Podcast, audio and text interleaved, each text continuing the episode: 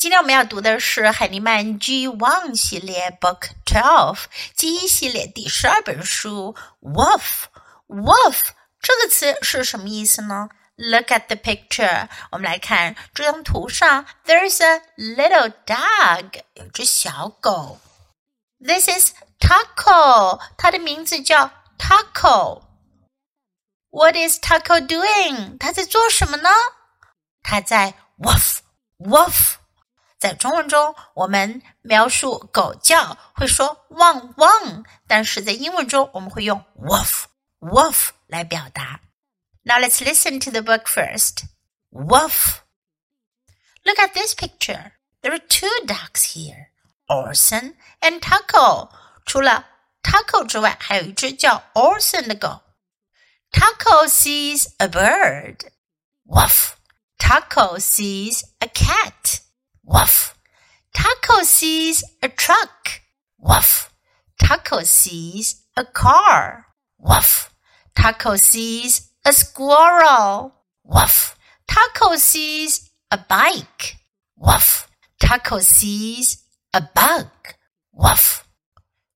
Taco sees a dog. Woof, woof, woof. What does Taco see?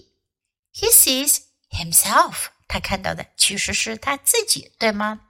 这本书也很简单，我们要学到的句型呢是 Taco sees，塔克看到了什么？Taco sees，他看到了什么之后，然后他就会 woof，汪汪的叫一下。我们来看看 Taco 都看到什么了？A bird，一只鸟；bird，a cat，一只猫；cat，a truck。一辆卡车 truck，a car，一辆小汽车 car，a squirrel，一只松鼠 squirrel，a bike，一辆自行车 bike，a bug，一只虫子 bug，a dog，一只狗 dog。 这本书也很简单，现在我们来一起练习吧。Let's read the book together, sentence by sentence. Woof. Taco sees a bird. Woof. Taco sees a cat. Woof. Taco sees a truck. Woof. Taco sees a car. Woof. Taco sees a squirrel. Woof. Taco sees a bike. Woof. Taco sees a bug. Woof.